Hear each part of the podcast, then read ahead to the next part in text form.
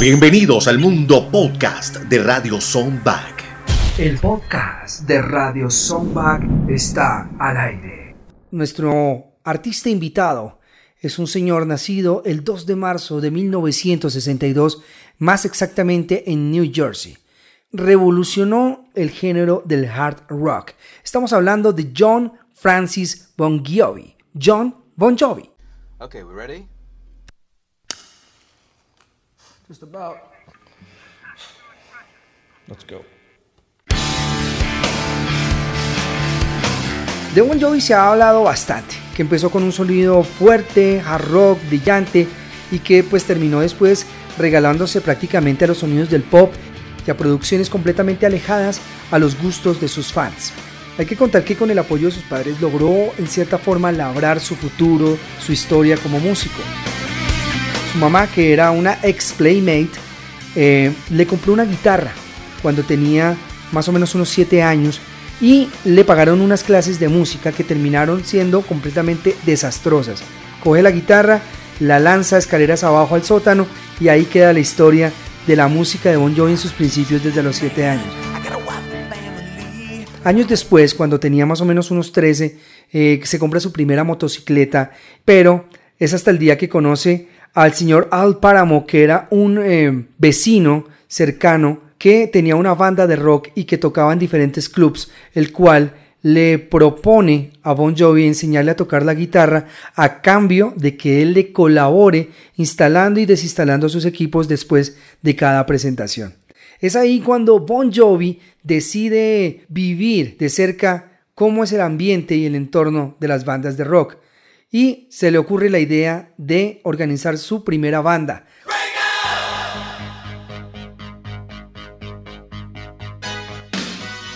Una banda llamada Race, con la cual entra a un concurso de talentos, pues contrario a lo que mucha gente se imagina, quedó en el último puesto. Cuenta John Bon Jovi que invitó a sus papás a la presentación y que tocaron tan mal que sentía pena ajena de todo lo que los papás y todos los asistentes eh, veían y escuchaban en el momento porque eran tan malos que la música definitivamente era completamente desastrosa. Un tiempo después eh, se disuelve esta banda, eh, se une con un amigo de colegio que también es tecladista, pianista, llamado David Bryan. Con él forman una banda llamada Atlantic City Expressway. Para esta época ya como que se dedicaban a hacer algunos covers, a tocar canciones de otras bandas y pues la verdad esto no es que esto no, la verdad es que esto no satisfacía totalmente a Bon Jovi y decide como alejarse de la banda. Durante este tiempo es cuando conoce a Dorothea Harley, que es su actual esposa, pero que en ese tiempo era la novia de un gran amigo, el cual, para desafortuna de él, se va a las fuerzas militares y le deja el camino a Bon Jovi completamente libre y ahí es cuando se acerca a Dorothea. Durante todo el camino y durante toda la vida de Bon Jovi están juntos es con quien tiene actualmente un hogar con hijos unidos por el matrimonio.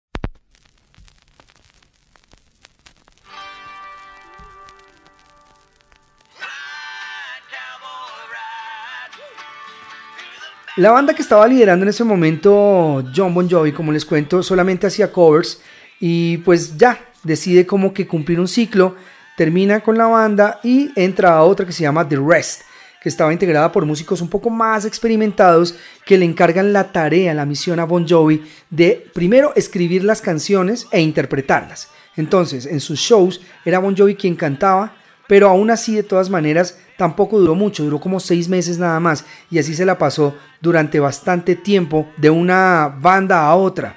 Y es cuando deciden llevarse a Bon Jovi y entrar a un colegio católico. Realmente pues Bon Jovi no es un buen estudiante, no se interesa por el estudio, por las matemáticas, por la geografía, por nada de eso, y en su momento pide a sus padres que vuelva nuevamente a la escuela anterior y se gradúa, pero toma la decisión de no entrar a la universidad, sino dedicarse de lleno a la música. En una ocasión, John conversa con un primo de la familia al cual trabaja en los estudios de Power Station en Nueva York. John ingresa a trabajar al Power Station Studio como recadero, mensajero, es el que lleva el café a diferentes eh, estrellas, les hace los recados, es allí donde conoce a Mick Jagger, donde conoce a Steven Taylor, a cantantes de todas estas bandas muy conocidas y empieza a tener un acercamiento con músicos profesionales, inclusive con productores también. Él escribe en sus trayectos durante su casa a su trabajo muchas canciones y hay una canción la cual le tiene cierto amor y cierto afecto y es la que se pone a trabajar con ayuda de algunos músicos que hacen parte del estudio, que trabajan en los arreglos de las producciones de las bandas y se une con ellos, la graba y graba un demo. Contento con su demo, sale y se va a recorrer las diferentes disqueras donde ninguna le prestan atención. Completamente decepcionado Bon Jovi toma la decisión ya última de ir a una estación de radio donde él dice voy a buscar a la persona más solitaria de la música y es donde conoce a Chip Howard, el DJ de una estación nueva a la cual eh, él le encomienda la misión de que coloque su canción en cualquier momento.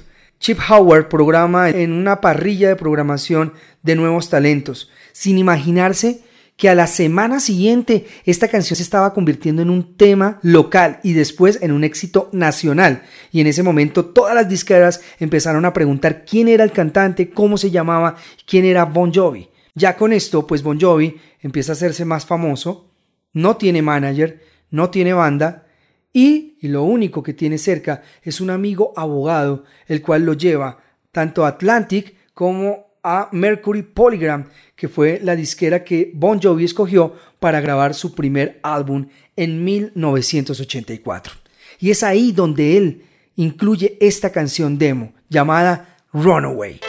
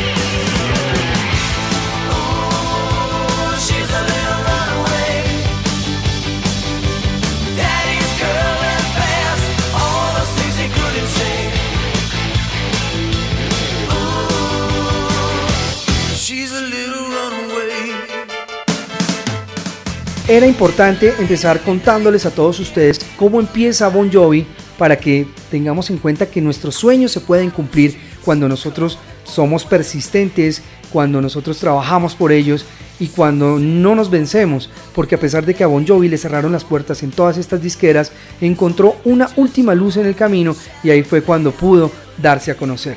Era necesario que ya empezara pues Bon Jovi a conformar su banda y lo primero que hizo fue llamar a su amigo de colegio con el que había formado aquella banda eh, de covers y pues se contacta con Dave Bryan. Después eh, busca un bajista y es cuando conoce a Alec John Sock y este mismo Alec John Sock eh, llama a otro amigo también de infancia que era hijo de dos inmigrantes cubanos que también eran amantes de la música y este chico era percusionista baterista de muchísima calidad llamado Tico Torres. Ya solamente faltaba un integrante porque John Bon Jovi no era guitarrista, digamos que líder, era un guitarrista más melódico. Entonces, en una presentación, en una noche, en un club, se le acercó un joven que le dijo, yo voy a ser tu guitarrista. Me llamo Richie Zambora. Bon Jovi le respondió como, ok, se pusieron una cita y empezaron a ensayar. Y es así como se conforma la banda con los cuales inició la grabación de su primer disco llamado Bon Jovi en 1984 e inicia su primera gira por todos los Estados Unidos.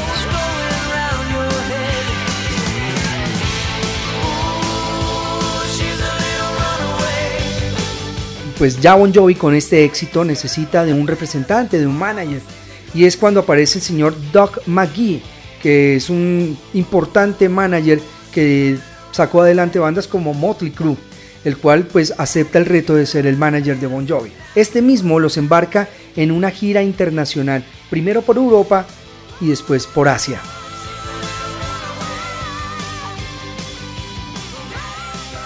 Ya Bon Jovi en 1985 pues lanza su segundo álbum llamado 7800 Degrees Fahrenheit.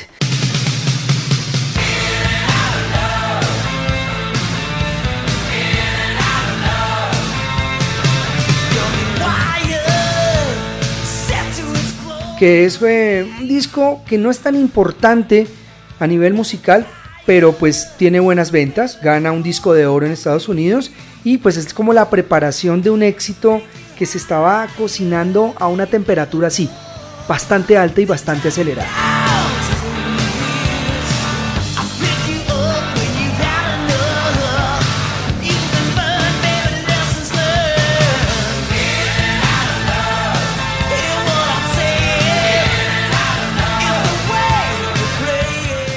Bueno, ya con el tiempo Bon Jovi decide cómo entrar en el mundo de la composición para otros artistas.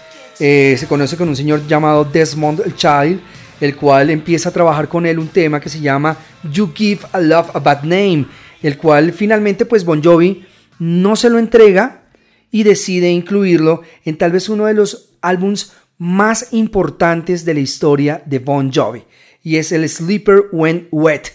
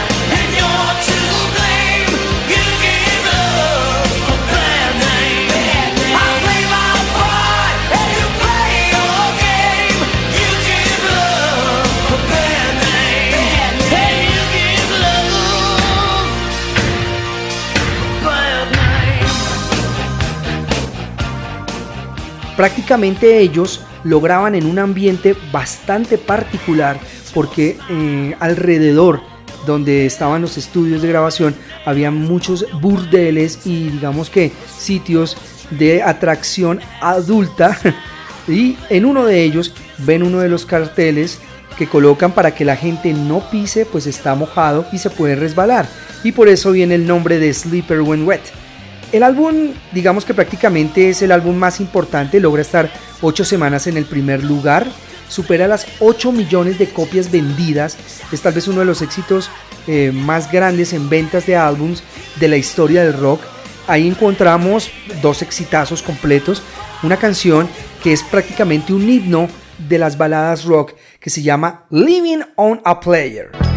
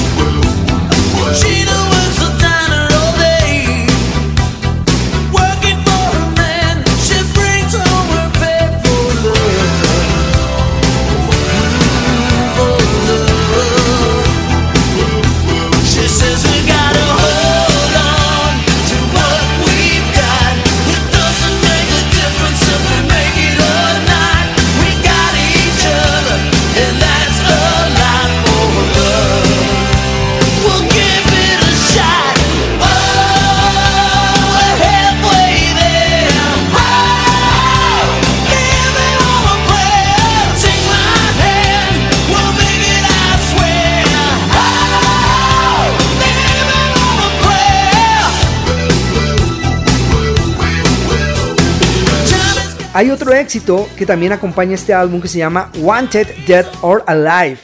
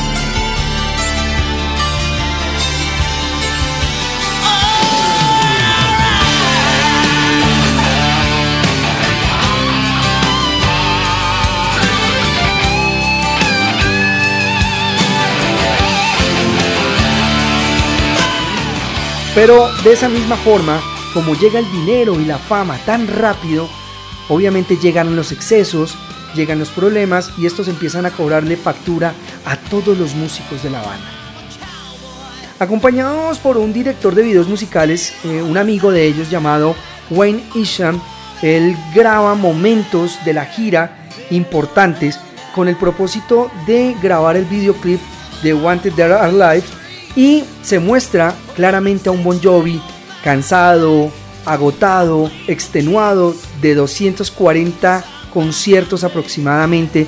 Ya ustedes se pueden imaginar ya cómo debe ser el desgaste y es ahí donde empieza a presentar sus primeros problemas en la garganta, en la voz. Ya Bon Jovi empieza a sufrir de infecciones y empieza a consumir esteroides, los cuales se vuelven bastante adictivos pero de cierta forma le ayudan como a sobrellevar esta carga de trabajo tan fuerte y tan pesada a la cual está expuesto. Aún así, pues Bon Jovi se convierte para ese entonces en un rockstar completo, multimillonario, porque evidentemente las ventas de sus discos, la venta de sus conciertos los llenan de dinero no solamente a él, sino a todos estos músicos que empezaron con él probando suerte a ver cómo nos iba con él, cómo iba a ir la historia con Bon Jovi y terminó siendo un exitazo completo.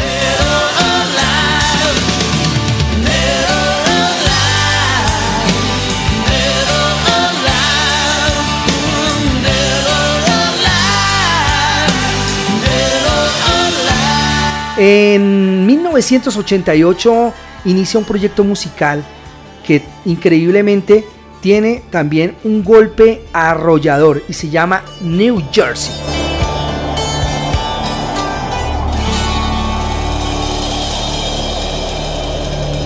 Es un álbum el cual muestra una contracarátula donde podemos evidenciar a Bon Jovi que prácticamente el cuerpo habla, ¿no? Entonces está de espalda, a un lado de su banda, medio mirando la cámara y esa expresión denota ya esa falta de interés por la fama. De hecho, Bon Jovi nunca le gustó que lo adularan, que le dijeran, wow, cómo estás haciéndolo de bien, cómo cantaste súper bien. De hecho, eh, digamos que era bastante reacio a acercarse a los medios de comunicación, a dar entrevistas y se confundía como una actitud arrogante, ¿no? O sea, se creía que Bon Jovi no quería como mostrar esa parte digamos, como sensible, humana, sino que tal vez la fama se le estaba subiendo a la cabeza y realmente lo que le estaba ocurriendo al artista es lo que le ocurre a muchos artistas hoy en día, y es que reciben la fama de un momento inesperado y después no saben para dónde ir, para dónde coger.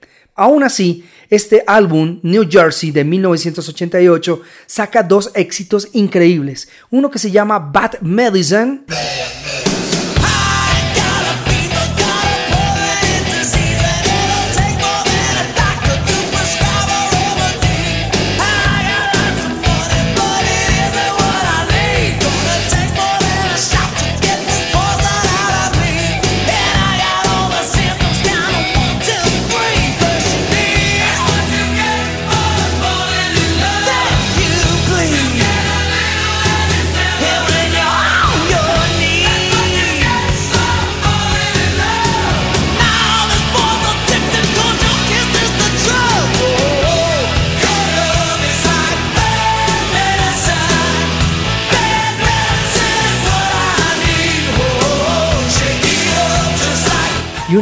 Espectacular que yo sé que a más de uno le encanta. A mí en lo personal me fascina y se llama I'll Be There For You.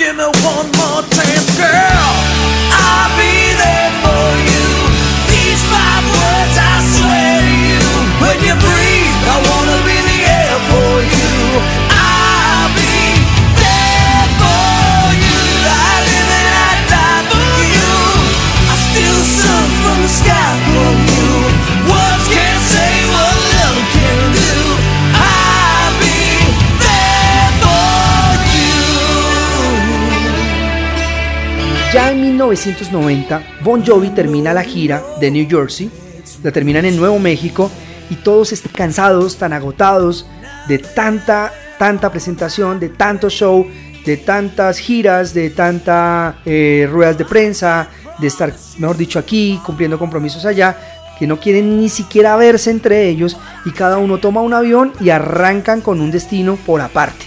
No se vuelven a ver durante bastante tiempo y es ahí donde Bon Jovi vuelve a mirar y se da cuenta que la relación que tenía con su novia de toda la vida se está viendo bastante afectada y bastante alejada. Se acerca a ella y es cuando se casan, a pesar de que las fans en los años 80 y 90 teniendo una imagen como la imagen de Bon Jovi, que aparte de que era un tipo bien plantado, un tipo bien parecido, eh, que no gustaba mucho eso en la industria del rock, porque se creía que una banda de chicos bonitos no eran rudos, no podían representar lo que era la ideología del rock and roll.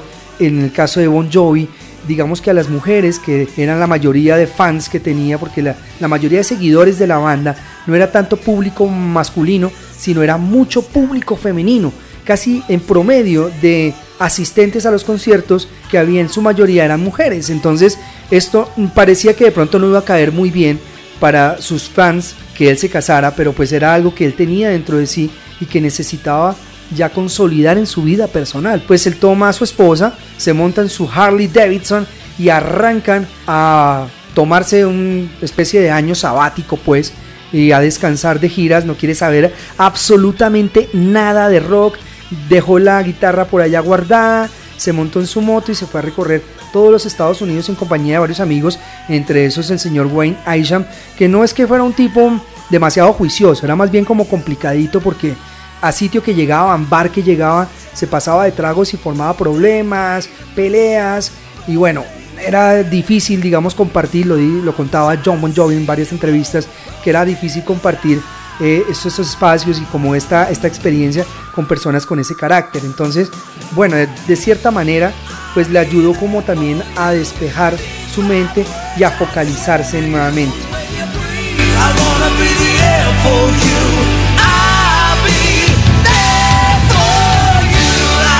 Pasado el tiempo, en 1991, ya un año después de esta maravillosa aventura que decide tomar Bon Jovi, eh, lo llaman para que vaya al rodaje de una película llamada Demasiado joven para morir o Young Guns 2.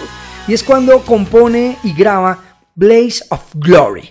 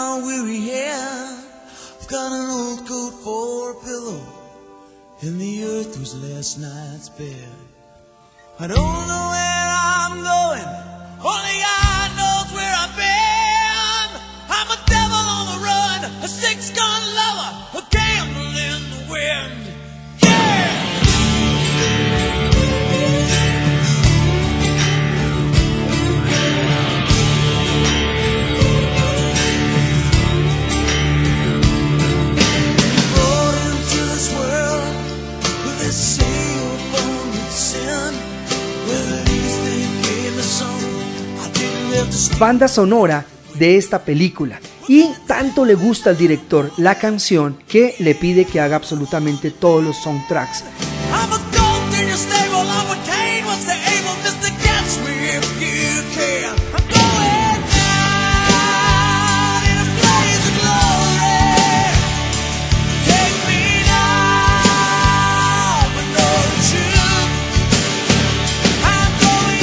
Al tener Bon Jovi acercamiento al rodaje, a estar cerca del set de los actores, empieza a enamorarse de la actuación. Y ya como que dice, hey, no quiero seguir más en la música por un tiempo, quiero experimentar a ver cómo me va con la actuación.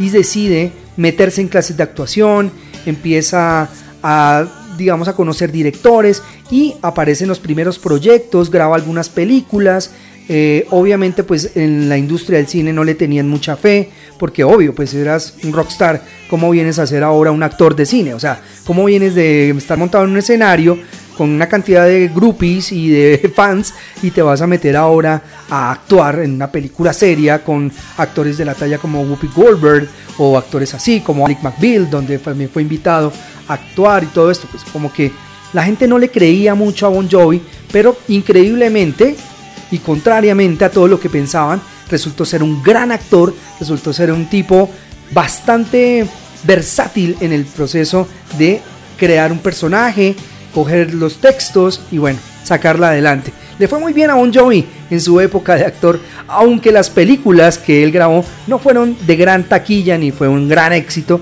ni tampoco lo nominaron a Oscar, ni mucho menos, pero le fue bien, tuvo una experiencia interesante.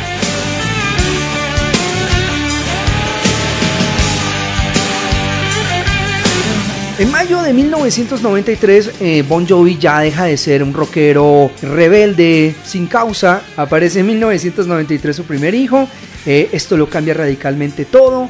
Mm, digamos que al igual que sus compañeros músicos, también decide como ponerse en contacto con Zambora, con Tico, con Dave, con todos los integrantes y es cuando se le viene a su cabeza la creación de un nuevo disco en 1994. El disco que tal vez marca el punto de inflexión, de referencia, de cambio total del sonido de la banda y de la imagen de la banda de Bon Jovi. Este álbum se llama Keep the Faith.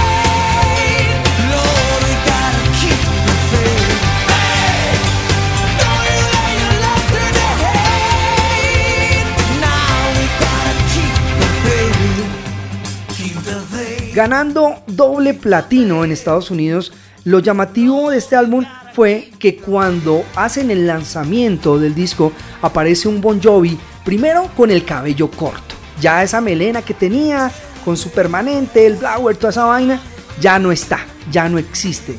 Su pinta rockera con pantalones de cuero ajustados, ya eso no existe tampoco. Ya es un artista totalmente renovado, inclusive parecía más un artista de pop que un artista de rock. Entonces esto como que a muchos seguidores, a muchas fans, no les gustó tanto y como que dijeron, hey, algo pasó acá, vamos a ver qué ocurre. De todas maneras, pues Keep the Faith lanza un éxito, una de sus eh, ya conocidas baladas que maneja en su repertorio Bon Jovi llamada Bed of Roses.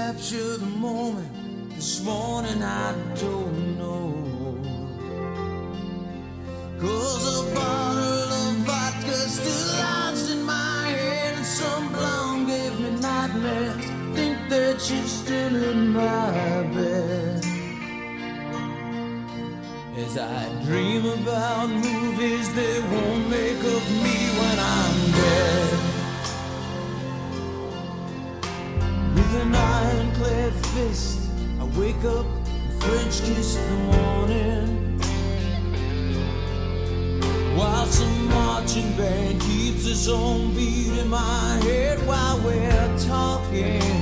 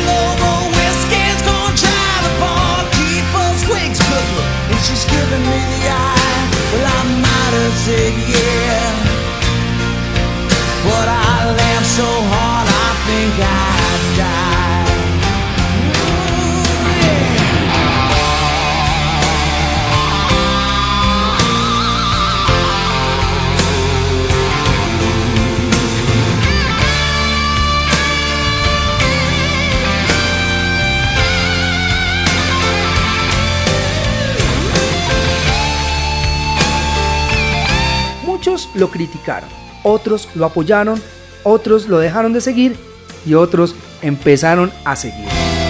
1994, Bon Jovi ya decide despedir a un integrante de su banda, a su bajista Alec John Sock, el cual estaba atravesando por muchos problemas también de adicciones, ya no era muy aportativo, necesitaban renovar. En 1995 lanzan un álbum que digamos que para mí es uno de los álbumes interesantes de Bon Jovi, no es mi favorito, pero es un álbum que trae un nuevo sonido, pero es un álbum atrevido para la época. Es el These Days.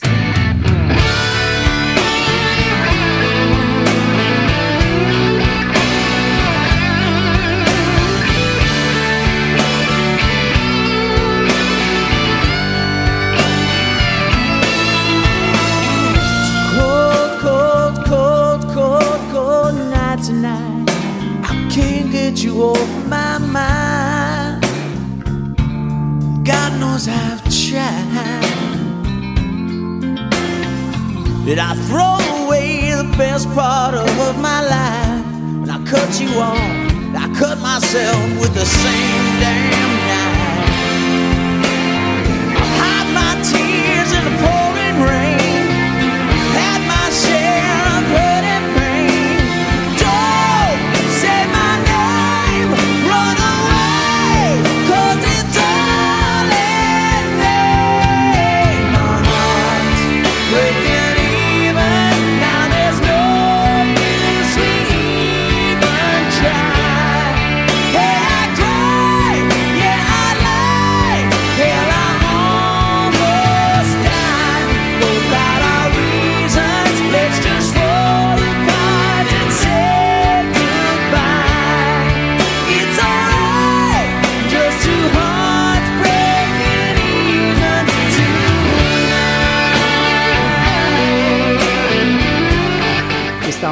como Nirvana, bandas importantes como Alice in Chains, eh, Soundgarden, Red Hot Chili Peppers, que estaban haciendo un sonido totalmente diferente al hard rock acostumbrado, al heavy metal y a todas estas bandas glam que ya estaban completamente desaparecidas para ese momento. Entonces, en 1995 se lanza este These Days que marca una historia en el rock y obviamente el resurgimiento de un Bon Jovi completamente eh, maduro en sus eh, producciones y en su sonido con un tinte algo grunge, algo post-grunge que llama la atención.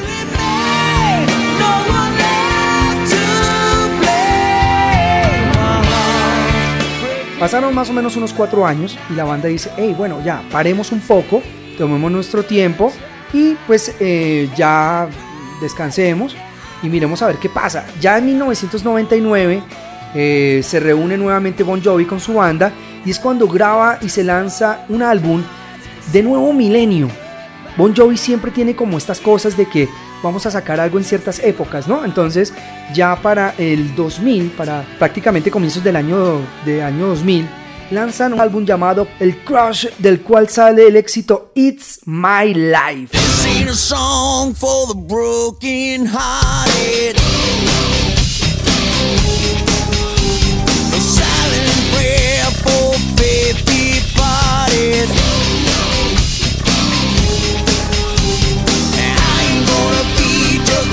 In the crowd. You're gonna hear my voice when I shout it out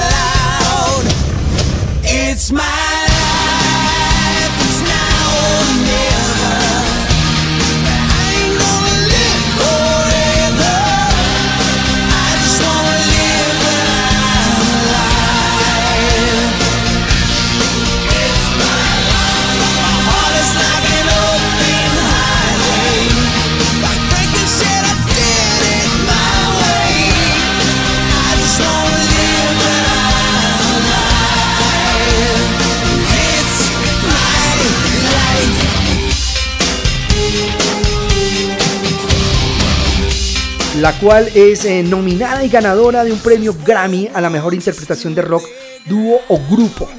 Esta canción eh, también, prácticamente al igual que Blaze of Glory, eh, en su videoclip, es dirigida por Wayne Isham y también la interpreta un actor de Hollywood, amigo de Bon Jovi, con el cual trabajó en alguna de las películas que yo les contaba algunos momentos atrás de la historia actoral de este gran artista. Entonces aparece It's My Life, que es prácticamente una de las canciones que se toma como un himno del nuevo milenio, ¿no? O sea, los, los millennials toman esta canción como un himno, ¿no? Propio, revoluciona el mundo del rock y aparece nuevamente Bon Jovi haciendo historia.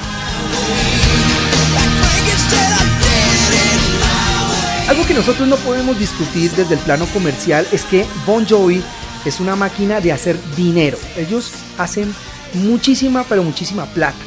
A pesar que es un hombre de éxitos musicales, también es una persona bastante generosa. Eh, inclusive, Bon Jovi ha sido categorizado como un filántropo. Eh, para los que de pronto no saben, el término de filántropo es aquel amante de la humanidad que entrega todo lo que tiene a la humanidad. Entonces es entregado como a las ayudas sociales, eh, apoya por ejemplo las Olimpiadas Especiales, abre restaurantes para que las personas más necesitadas, las personas eh, de habitantes de calle en los Estados Unidos puedan ir a comer a cambio de poner de pronto a trabajar, ¿no? Ellos llegan allá, piden un plato de comida y tienen que ayudar a lavar la losa o a trapear o a barrer y a cambio de eso pues reciben comida. Adicionalmente pues ayuda también otras fundaciones, fundaciones de personas en, en diferentes situaciones difíciles en condición de discapacidad. Bon Jovi pues es una persona que siempre ha estado muy presente en todas las causas y empieza a trabajar con la vida política. Entonces este man dice, bueno, ha hecho de todo, hecho de todo, hecho Hollywood, eh, rock, ahora pues me voy a meter en la política, pero no se mete en la, en la política como de pronto un candidato, no, sino a apoyar más que todo candidatos y candidaturas presidenciales y está muy presente en la toda la parte social eh, estadounidense. Entonces es un modelo de referencia y esto también ayuda mucho a los aspirantes a las candidaturas a las cuales él apoya, ¿no? a los partidos políticos que él apoya.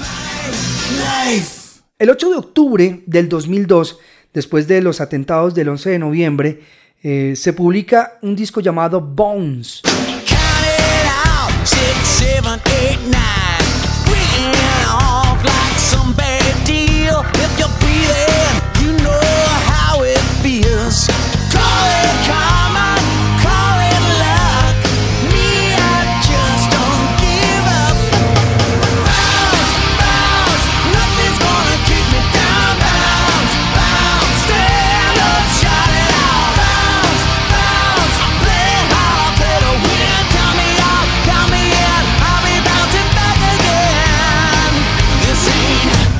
Producido por Luke Efbin, donde se siente un retorno a sus primeros sonidos rockeros, al, al- a las raíces del hard rock, pero pues ya con tintes de un nuevo milenio, ¿no?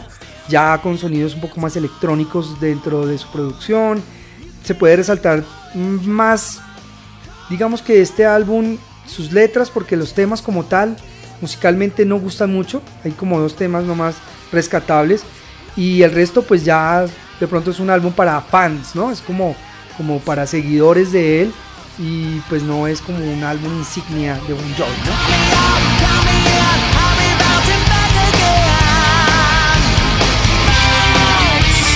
El 20 de septiembre ya del 2005 aparece un álbum que de cierta manera lo representa, después de explorar tanto, aparece el Have a Nice Day.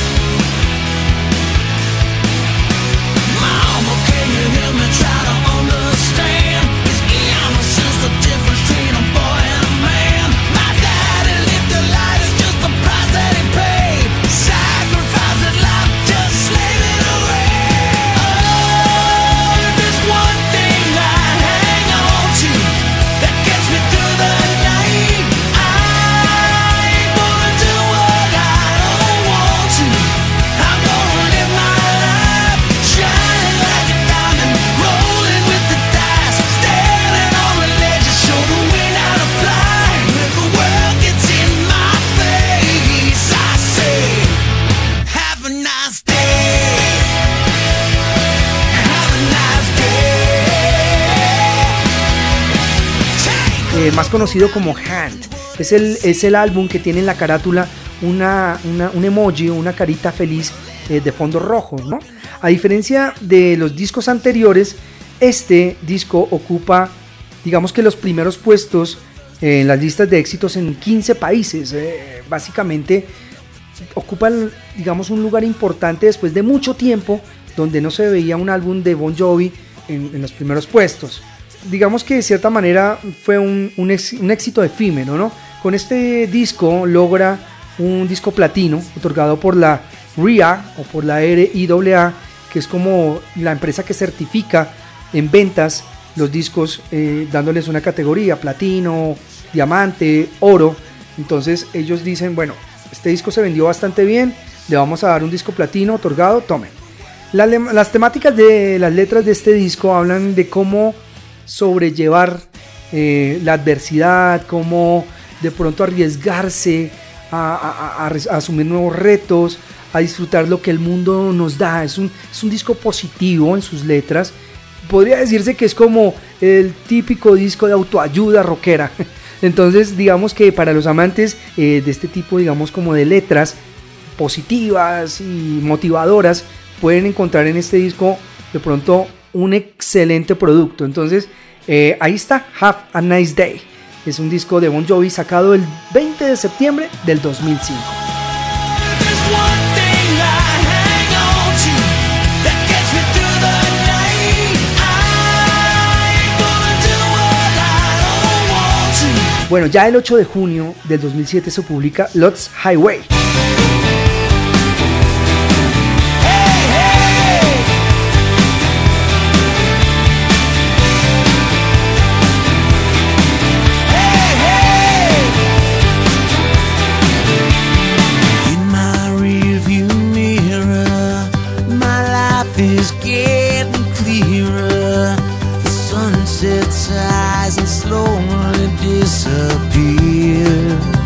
Este se clasifica como un disco de canciones más acústicas, eh, ya las guitarras, ya no hay tanto sonido eléctrico.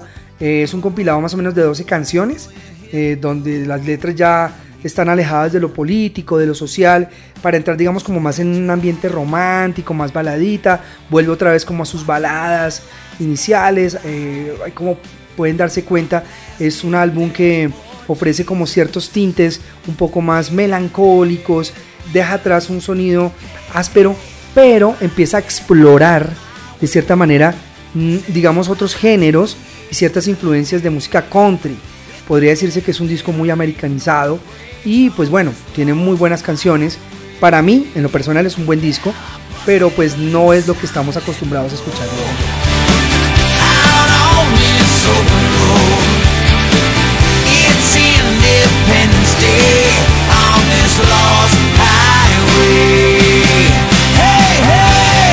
2 de noviembre pues se publica otro álbum, eh, ya el 2 de noviembre del 2009, dos años después de Lost Highway, se publica el álbum The Circle.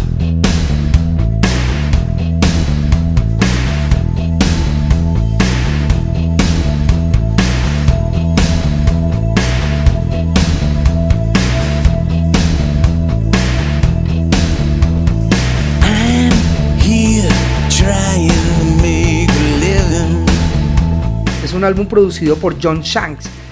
Aparece John Shanks, yo creo que aquí es como el punto de quiebre de las producciones de Bon Jovi. No sé, pero a mí me da la impresión de que cuando aparece ya este señor empieza a cambiar todo el ambiente y todo el performance musical de Bon Jovi radicalmente. A pesar de que John Shanks es un gran guitarrista, arreglista, productor, pues digamos que entra a Bon Jovi en una etapa de hacer y crear canciones con ritmos de rock melódico. Estrenan este disco con una canción llamada We Weren't Born to Follow. We weren't born to follow. Come on and up your knees. When life is a to swallow, you gotta bien aceptado por la crítica. No es un mal disco, pero es un sonido completamente distinto. No se siente que sea Bon Jovi. Realmente, si uno coge el, no sé, el New Jersey, obviamente es un sonido completamente distinto. Muchos dicen, bueno, es que hay que evolucionar, hay que cambiar, no nos podemos quedar en los 80s, no nos podemos quedar en los 90s, tenemos que seguir porque el mundo gira. Pero pienso que de todas maneras ese sonido, a diferencia de otras bandas como ACDC, que tú escuchas eh, un álbum como el Power Up recién sacado, a un álbum como el High Voltage, sientes como muchos tintes iguales. Sí, obviamente ACDC dicen que se- todas las canciones suenan igual, pero realmente es esa esencia del rock and roll la que marcó a Bon Jovi y la que marcó un diferencial entre todas las demás bandas. Pero bueno, ya aquí en The Circle se siente como un ambiente totalmente distinto. No es un mal disco, pero pues digamos que muestra una energía diferente. Es una producción que se lleva adelante muy, muy detallada, muy elaborada. Va también acompañado de una gira donde digamos que ellos quieren como mostrar esa fortaleza que está, digamos, eh, estada en esta amistad de estos músicos durante tantos años, ¿no? Entonces ahí está The Circle, producción de, de John Bon Jovi.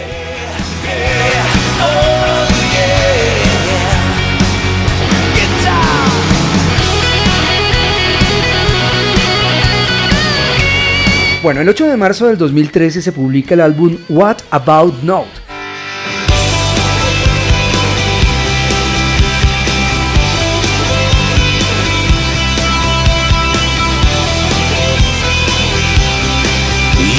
Start a fire? It only takes a spark. You gotta get behind the wheel if you're ever gonna drive that car. Es su doceavo álbum de estudio con la fórmula de la producción del señor Shanks.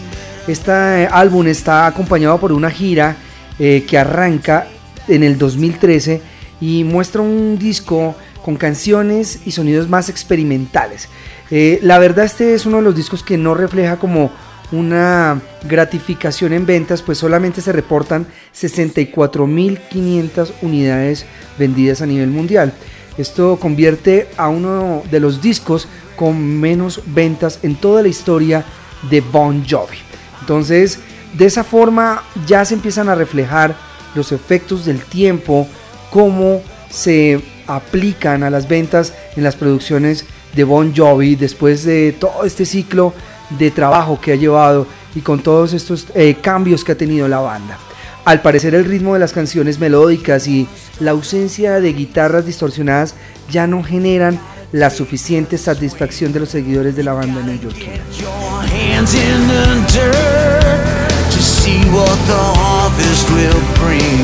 Bueno, en el 2015, ya el 21 de agosto, se lanza al público el álbum Burning Bridge.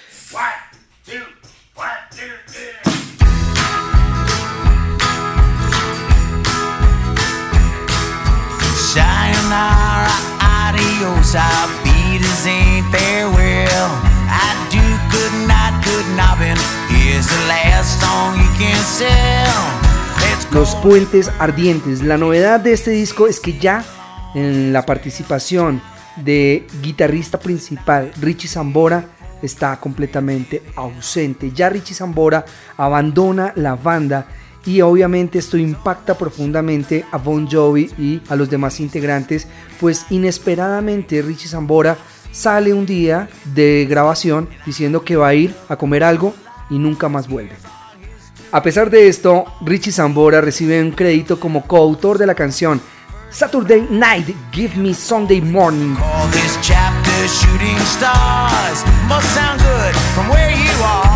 En la producción continúa el señor John Shanks, teniendo participación en las partes de la guitarra principal.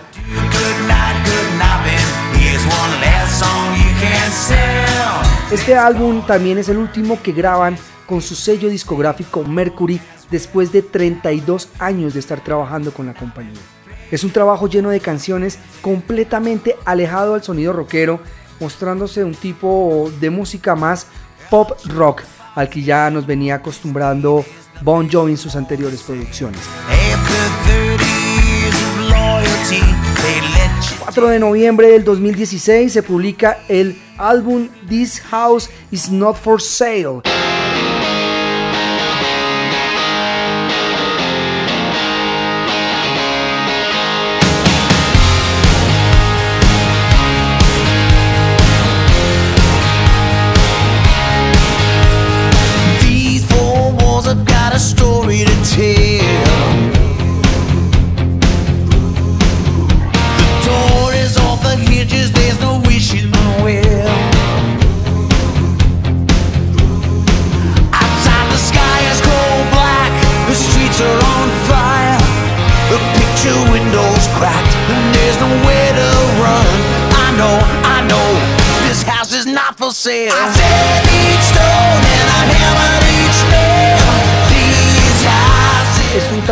Interesante, es un álbum que aporta un sonido un poco más rockero.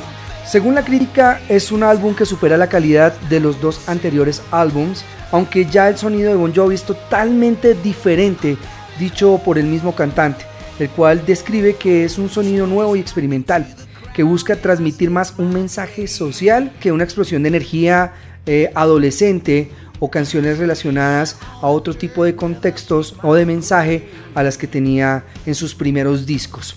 Es así como de pronto eh, decide también explorar eh, ya otro tipo de influencias como el arena rock y el rock melódico en este álbum. This soul, this house is not for sale. 2 de octubre del 2020, estamos en mitad de pandemia, estamos en mitad de una eh, crisis mundial, un cambio en toda la sociedad, en toda la humanidad, pero aún así los artistas de rock deciden sacar producciones, deciden seguir trabajando desde sus casas, desde sus estudios, y es cuando también, pues Bon Jovi no se queda atrás y lanza su último álbum, el álbum 2020.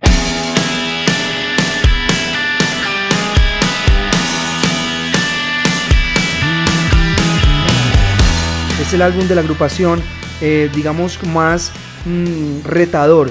De cierta manera, en medio de la pandemia, pues apuestan a, toda una cantidad de conceptos donde tienen un estilo muy americano en sus letras. Evidentemente, pues por la situación social y actual que se está pasando, hablar sobre eso, sobre ese mensaje que es importante que la gente entienda.